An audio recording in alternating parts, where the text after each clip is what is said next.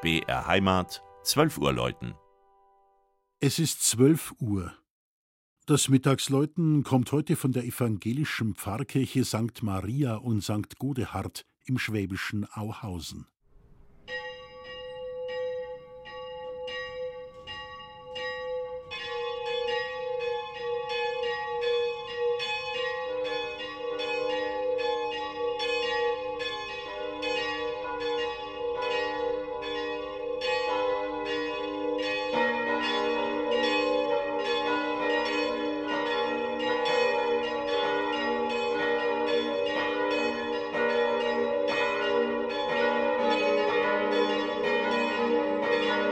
Am Nordrand des Landkreises Donau-Ries liegt Auhausen, die nördlichste Gemeinde Bayerisch-Schwabens. Der Dialekt der rund 1000 Einwohner ist jedoch schon fränkisch geprägt. Seinen Namen erhielt Auhausen von der Auenlandschaft entlang des Flusses Wörnitz, der durch das Gemeindegebiet hier am Rand des Rieskraters fließt.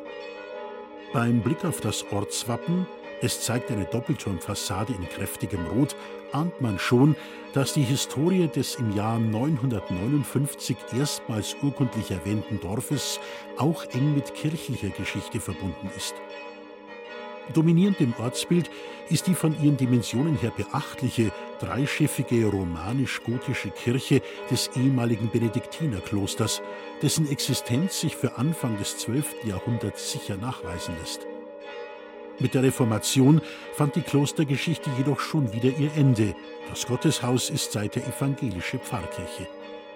Trotz schwerer Beschädigungen im Bauernkrieg kann man heute noch mehrere Kunstwerke bewundern, darunter die zum Teil gut erhaltenen spätmittelalterlichen Wandfresken sowie den Hochaltar, dessen Gemälde im Jahr 1513 vom Dürerschüler Hans Schäufelin geschaffen wurden steht man vor der mächtigen Doppelturmfassade mit dem dazwischen hoch aufragenden Mittelbau und lauscht ehrfurchtsvoll dem Klang der fünf uralten Glocken, wird die lang zurückliegende Klostergeschichte plötzlich wieder akustisch erfahrbar.